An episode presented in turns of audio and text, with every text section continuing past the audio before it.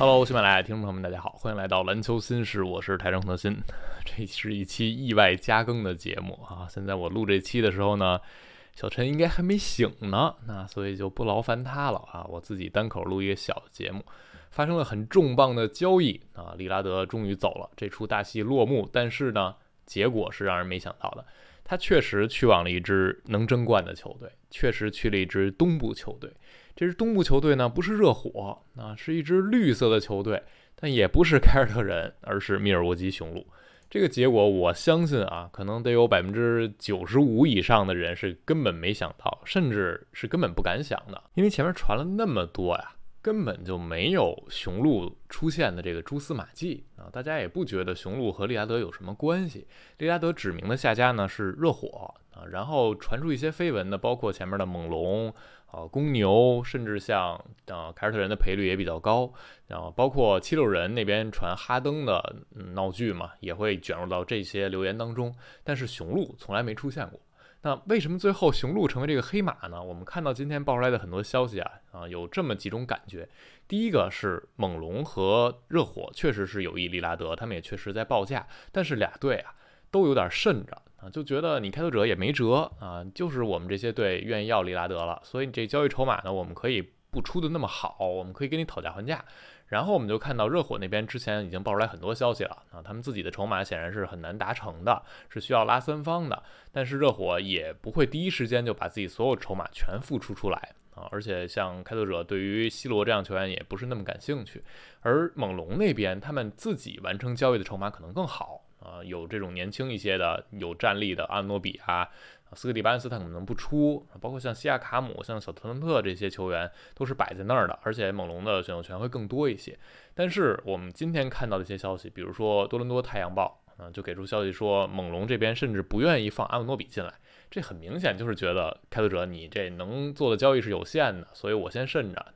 不一上来就给你最好的筹码。而在这个过程当中，嗯，开拓者也不断的在和其他的一些球队联系探索。利拉德个人的态度当然很重要，如果他去往一支球队，他自己不想去，那那个队伍肯定也不敢付出太多筹码。但我们看到今天啊，爆出来利拉德的经纪人古德温在十天前左右联系了雄鹿队和篮网队，说利拉德是对去你们那儿是吧，持开放态度，愿意去的，可以为你们打球的。最终，雄鹿完成了这笔交易。所以，雄鹿从真正啊背地里出现，进入这个交易谈判，到最终交易达成，可能就是十天左右。利拉德一说愿意去雄鹿，雄鹿开始和开拓者这边联系，最终达成这个交易。那这个交易不仅涉及这两队，还涉及到了太阳队。所以，这笔交易目前的形态是这样：雄鹿得到了利拉德。开拓者得到了朱霍勒迪、艾顿、卡马拉，二零二九年雄鹿无保护的首轮签，以及二零二八和二零三零首轮的互换权。这就是雄鹿目前能给的啊，未来这些所有的这些首轮的筹码了。而太阳队得到的是努尔基奇、格雷森阿伦、利特尔以及吉昂约翰逊，相当于太阳出了呃艾顿和卡马拉换回来四个球员。而雄鹿这边呢，主要是围绕着选秀权和朱哥换回来了利拉德。我半夜醒来啊，一睁眼看到这个交易之后呢，第一反应是这是搞啥呢啊？我是没想到利拉德是能去雄鹿。第二个没想到就是太阳真的会把艾顿兑出来换以努尔基奇为核心的这样的筹码啊。当然和之前我们想象的不太一样。之前说太阳当第三方可能是促成开拓者和热火利拉德的交易，但最后出现的是雄鹿。那我们还是照例在三支球队立场上简单的来分析和评价一下这笔交易啊，到底哪支球队是比较赚的？雄鹿队在这笔交易里显然不是输家。这笔交易之前，雄鹿就是争冠大热门，而交易之后，一些美国博彩公司的赔率已经给出来，雄鹿是最低的赔率了啊，也就是最看好他们去夺冠。很多人也觉得利拉德的天赋确实帮雄鹿更上一层楼。从表面上来看，我们只说战力换战力，球员换球员。雄鹿基本上就是用他们的呃防守型的顶级的霍勒迪换来了利拉德，当然他们也失去了格森阿伦啊，一个不错的轮换球员。那这笔交易对雄鹿而言，显然是他们希望通过进攻端的升级来啊弥补或者说来压过防守端的呃损失。利拉德三十三岁啊，但他上赛季场均三十二点二分，七点三个助攻，他的进攻的能力依然是联盟顶级的。而且他的投射能力对于雄鹿来说也是非常需要的。当字母和利拉德搭档在一起的时候，你会感觉真的很难防。当然，比赛的形态也会发生很大的变化。利拉德上赛季呢，每回合挡拆创造一点一六分。在所有操作至少五百次挡拆球员里，仅次于东契奇。那这不光是自己挡拆之后得分，包括他传球啊，为队友创造机会啊，都算上。而这一切还是在开拓者没有那么好的挡拆搭档情况下做到的。啊，上赛季和利拉德挡拆次数最多的球员是尤班克斯，那甚至不是努基。那和字母去打这种挡拆，或者和大洛打的时候，或者和波蒂斯打的时候，这个效果肯定会更好一些。而对字母来说，他也需要去适应和利拉德搭档。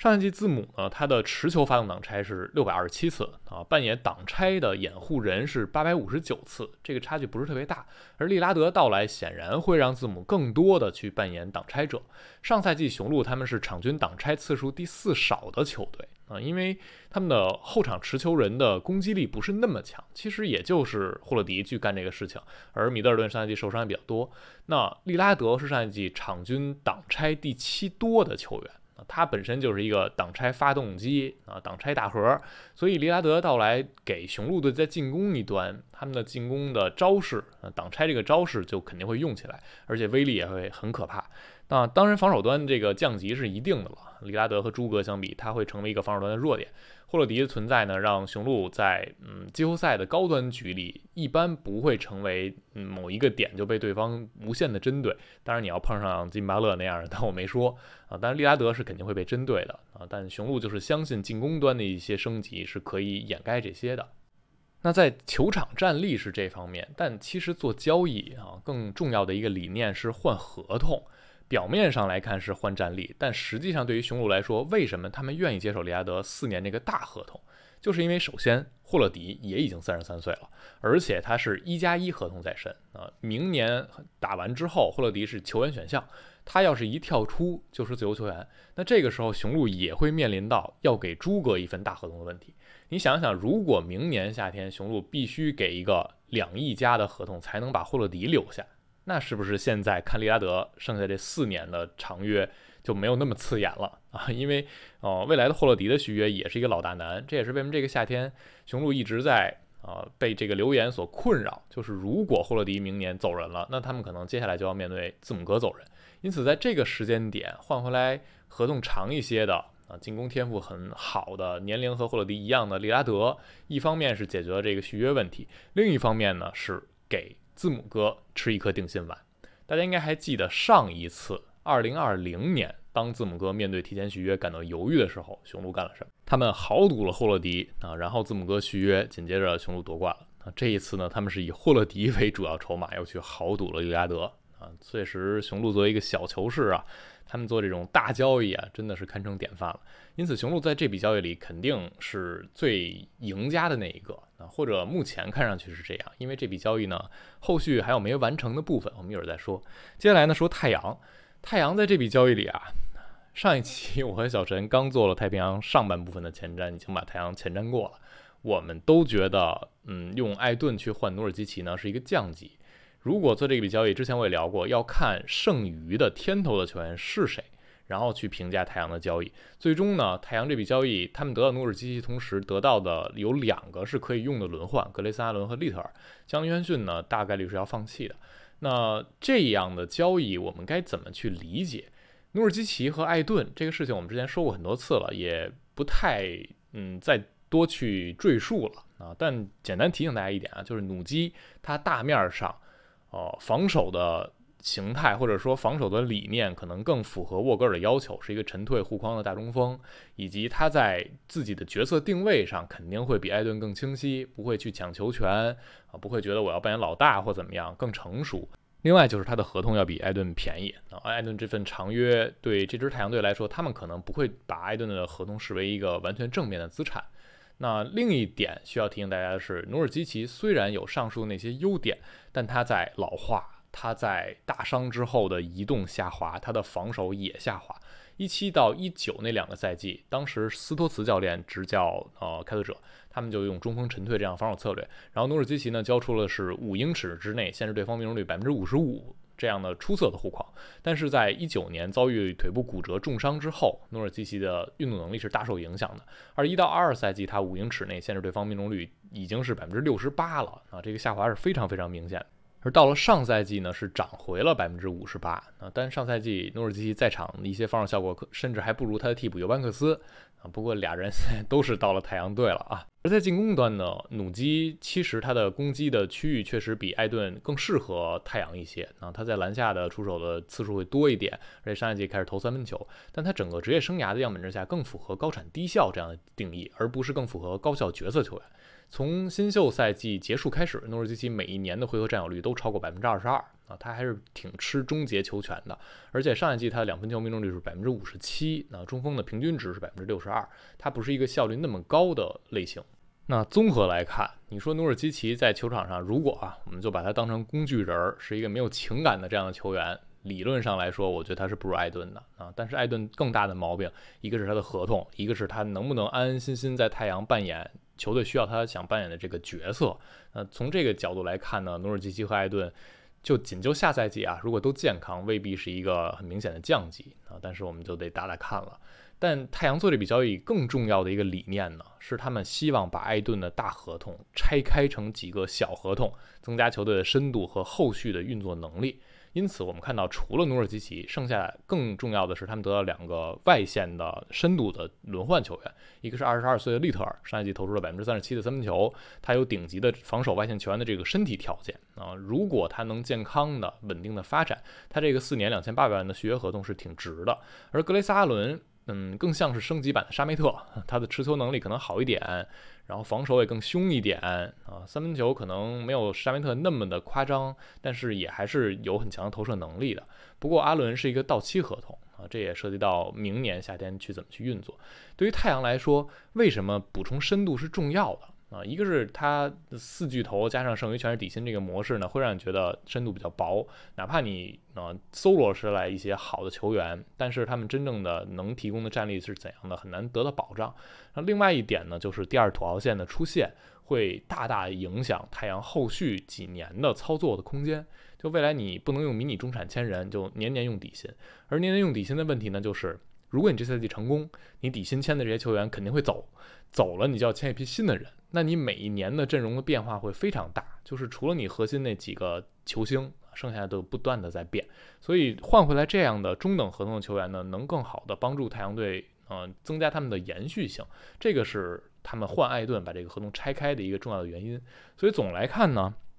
这笔交易里，我觉得太阳肯定没有雄鹿。呃，做的那么漂亮，而且我没有办法给太阳打很高评价。一个重要原因是因为我之前也说了，如果在换来比尔之后，很快的把艾顿交易走，这个事情能更让你理解一些。但是现在这个节点，那太阳已经在原本让艾顿去打中锋的这个基础上搭造阵容了。那现在你又，你相当于是二换四。吉扬约翰逊，你再扔掉，也还是要再裁掉一名球员才可以。那你原来搭建的这个整个的框架又要发生一些变化，就说明你没有从一开始是把整个的这个休赛期怎么去运作设计好，或者说一开始你没觉得能够把艾顿换出去，换成诺尔基奇这样。所以对于我来说啊，我觉得太阳这笔交易呢，嗯，就